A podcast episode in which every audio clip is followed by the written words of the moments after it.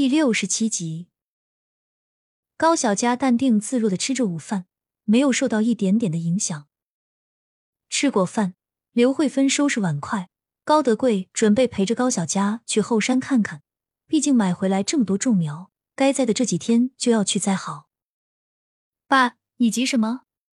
这么多东西，咱们两个人根本拿不完，不如先去地里看看，把后山的栅栏拴好。至于其他的事，我到时候和村长商量好了再做。高小佳看高德贵拿着那些东西，忍不住说道。高德贵想了想，思考了一会儿，点头应了一声：“还是妮子有远见。”父女二人来到后山，看见地里都是被扒过的痕迹。之前留下的村民按高小佳说的分割成三块，还没有种植。最近村民都忙着自己家的地，等着收成结束要上交公粮的。爸，等下我去找下村长，把这些事情都确定下来。你这几天先去把后山栅栏弄好，要不咱们养的就都跑了，白忙活一场。高小佳认真叮嘱完高德贵，然后起身准备去找村长石通明，说明种植的情况。来到村长家门口，明婶正出来倒水，看到高小佳来了，热情的迎上去，笑呵呵的说道：“妮子来了，找你叔是不是？我去叫他，你先坐。”村长石通明之前跟明婶大概讲了一些，尤其是关于这个事情做好，关乎村长仕途的方面，明婶别的不懂，但对于这方面还是不敢马虎，生怕得罪了高小佳这尊大佛。影响了自家男人的前途，婶子，你太客气了，不着急的。高小佳倒不知道有这么一出，只是觉得不好意思，坐在凳子上捧着水杯，暖暖的热度驱散了此刻的凉意。等了没多久，就看见石通明从屋里急匆匆的出来，嘴里叼着烟袋，身上衣服还没扣好，鞋子也是踢踏着穿了半截。高小佳看了一眼，笑着调侃道：“通明叔。”这是刚睡醒啊，鞋子都没穿好。听见高小佳的话，石通明有些不好意思，老脸臊得通红，尴尬的说了句：“，是啊。”等整理好衣服，穿完鞋子，史通明拿下叼在嘴里的烟袋，走到高小佳跟前，一脸和善的询问道：“妮子，你今天过来是准备？不瞒通明叔您，今天过来是想商量一下。”我承包的地的问题，高小佳直截了当的说道。本以为单刀直入，却把石通明吓了一跳。他以为高小佳一时兴起，这会儿不打算租了，想要退租，战战兢兢的低着头，一脸忐忑的询问道：“妮子，这地是有什么问题还是？也没什么问题，就是上次不是说了要用咱们村村民来帮我种地吗？现在我准备让您帮忙，给这些人安排一下活。”毕竟树苗、种子还有鸡鸭都买回来了，放久了也不好。高小佳没有仔细查看石通明的表情，只是将来的目的讲解清楚。原本还以为出事的石通明一听高小佳的话，松了口气，赶忙换上笑脸，然后积极的问道：“妮子，那你打算怎么做？能帮的叔全力支持。”高小佳看村长如此重视，便开了口。通明叔，这个事我想了一下，咱们可以这么做：首先，你像咱们村子年轻劳动力要忙着家里的地，要不到时候公粮交不上会影响一家的收入。妇女在家一般负责做饭操持，老人儿童则没什么太大的帮助。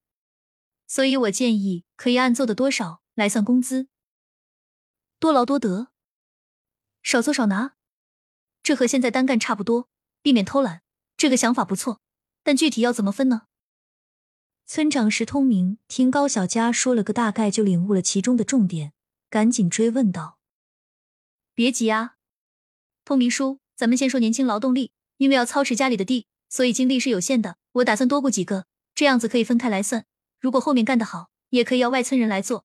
目前先紧着本村人。”高小佳大概盘算了一下，村里年轻的人就那么几个，以后做的事情多了，怎么可能顾得过来？外村人还是暂时不要了吧，毕竟这是咱们本村的地，外村人进来人生地不熟的，容易产生纠纷和争吵。再加上赚钱这种事，妮子你不带本村人，会容易被骂的。村长毕竟是见过大世面的人，在这方面经验要比高小佳强。若说都穷的时候还好，一旦要是富了，自己的机会给了别人，搁谁身上都会有芥蒂的。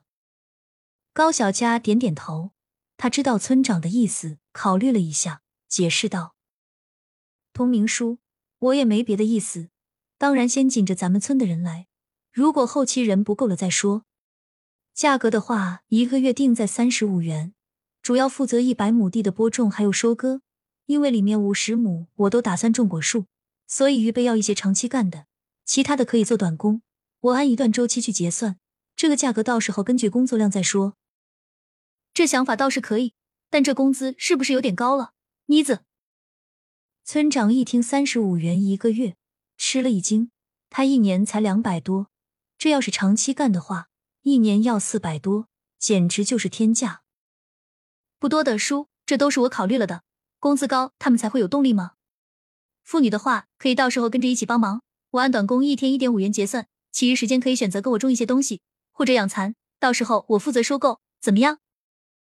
高小佳考虑到村里的女人大部分都是居家操持，力气这方面远不如男的，但在收割方面手脚麻利的也可以加入进来。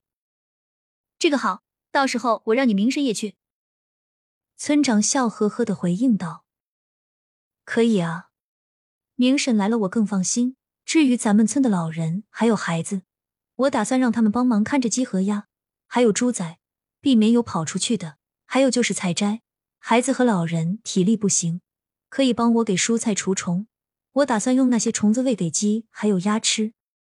这可是个细心的活，一只虫子零点一钱。看护的人我需要长期可以干的，一个月二十五元。高小佳将目前所有能考虑的问题都考虑了进去，说完便看向村长石通明：“妙啊，真妙啊，妮子，你简直是咱们村的福星。”我相信，就你的这个标准，没有人不愿意干的。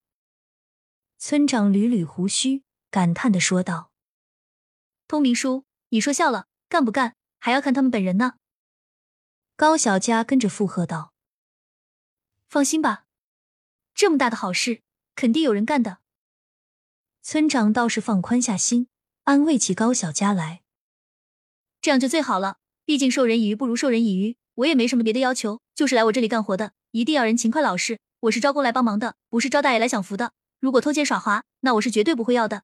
也希望通明叔你理解。